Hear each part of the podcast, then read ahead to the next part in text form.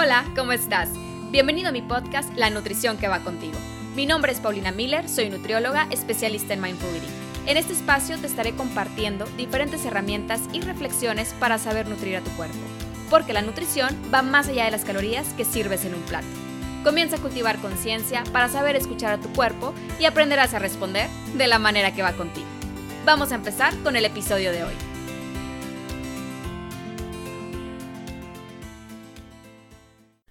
Hola, ¿cómo estás? El día de hoy te quiero platicar un poco sobre la ansiedad y esas emociones incómodas que te llevan a veces corriendo a la cocina para distraerte. Y digo distraerte porque eso es lo que lograrás al comer por ansiedad, olvidar por un rato esa emoción incómoda. Sin embargo, eso de calmarte y hacerte sentir mejor, es probable que al final haga todo lo contrario. Hace unos días publiqué en mi cuenta de Instagram un video titulado ansiedad y cómo elegir los alimentos correctos durante la cuarentena. En este video les muestro un plato con varios tipos de alimentos, frutas como naranja, berries y uvas, unas almendras, chocolate, galletas, Nutella y brownies.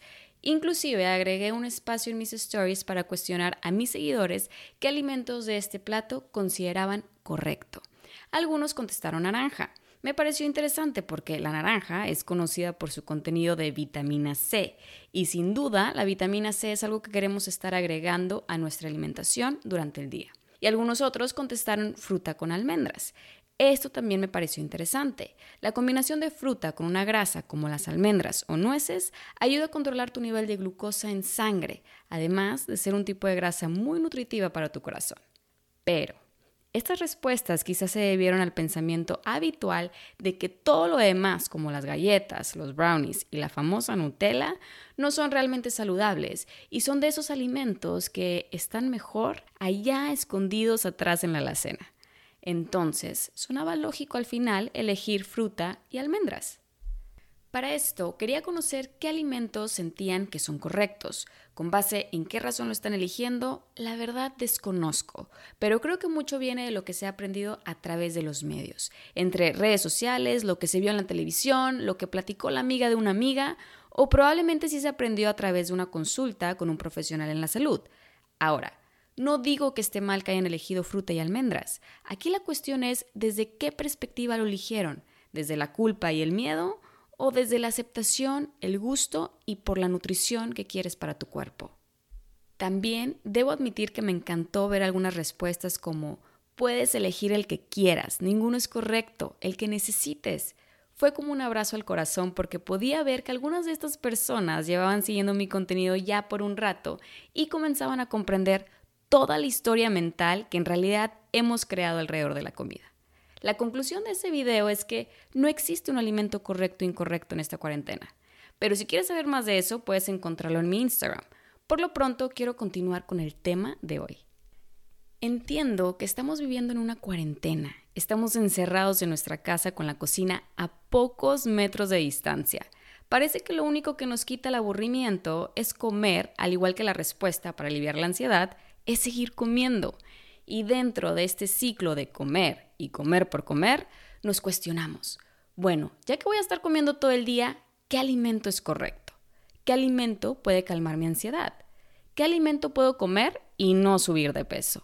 Entre algunas inquietudes más que van relacionadas a comer, hacer ejercicio y no subir de peso en esta cuarentena que de hecho también compartí otro video en Instagram en el que lo titulé Me preocupa pensar que puedo subir de peso durante esta cuarentena. Y para serte sincera, a mí lo que en realidad me preocupa es que nuestra energía y pensamientos estén dirigidos a esta mentalidad dieta que nos han cultivado por tantos años, ¿Cómo es que a pesar de que estamos viviendo un momento de pandemia, este objetivo del peso y la dieta sigue ocupando un lugar muy grande en nuestra mente, logrando solamente aumentar la ansiedad, estrés y el miedo? Todavía más triste ver tantas cuentas en redes sociales echándole agua para que siga creciendo esta semilla de angustia en las personas, compartiendo información como tips para no subir de peso, no te comas el chocolate, no desperdicies todo lo que trabajaste por meses, que no te gane la flojera, haz ejercicio. Ahorita es cuando más tienes que ser productiva. Aprovecha bien el tiempo. Tal vez de donde viene todo esto puede ser desde un corazón que de verdad quiere apoyar y la verdad es que prefiero elegir pensar que es así. Pero las palabras que se están utilizando no son unas que realmente impulsen. El miedo y la preocupación paralizan. Tal vez compartir de la siguiente forma sea una invitación más motivante. Tips para cuidar de ti con amor y respeto. Si quieres comer un chocolate, elige tu favorito, siéntate y disfrútalo con atención. Busca un ejercicio en línea que te haga sentir bien y elige una hora del día que mejor se acomode contigo. Si te sientes cansada, descansa, medita un tiempo en silencio y establece pasos cortos para avanzar en tu trabajo. Qué diferencia, ¿no? Por un lado se quiere lograr algo cultivando culpa y por otro lado se quiere impulsar cultivando aceptación, respeto y compasión a uno mismo. Lo que pasa es que queremos seguir corriendo. Estamos constantemente queriendo ser perfectos, elegir los alimentos perfectos, mantener el peso perfecto, trabajar de forma perfecta, hacer el ejercicio perfecto y mantener la casa perfecta. Que todo en esta cuarentena esté perfecto.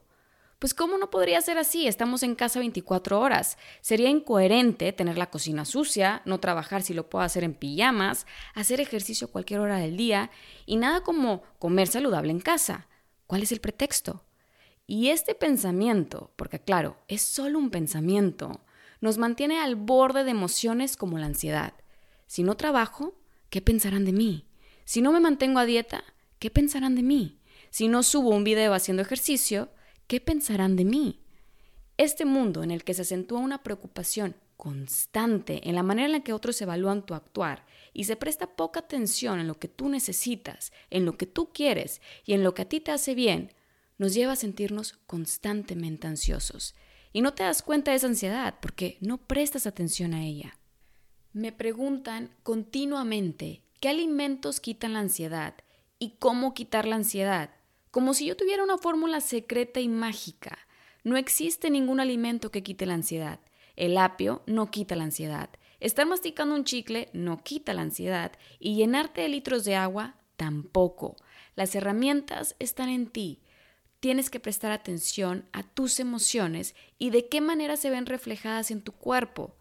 Tal vez con un ligero dolor de cabeza, cansancio o ruidos en el estómago que confundes con hambre.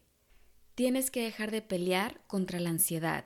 Tienes que dejar de resistirte a ella o ignorarla, porque solo estás haciendo que aumente, tome fuerza y regrese a tumbar la puerta. Necesitas desde un principio, desde el momento que está tocando la puerta, abrirle, invitarla a pasar, sentarte con ella, escucharla, sentirla, comprenderla y vivirla. Y así, poco a poco, se irá transformando. La pelea constante contra tus emociones incómodas o el buscar distracciones para ignorarlas te lleva a tomar decisiones que se alejan de brindarle a tu cuerpo la nutrición que necesita. Pero cuando ves esa emoción a la cara y te preguntas, ¿de qué manera puedo ayudarte a sentirte mejor? Es aquí cuando se abre un libro de grandes respuestas. No necesitas ser perfecta, necesitas ser tú. No necesitas saber qué opinan o piensan los demás sobre ti.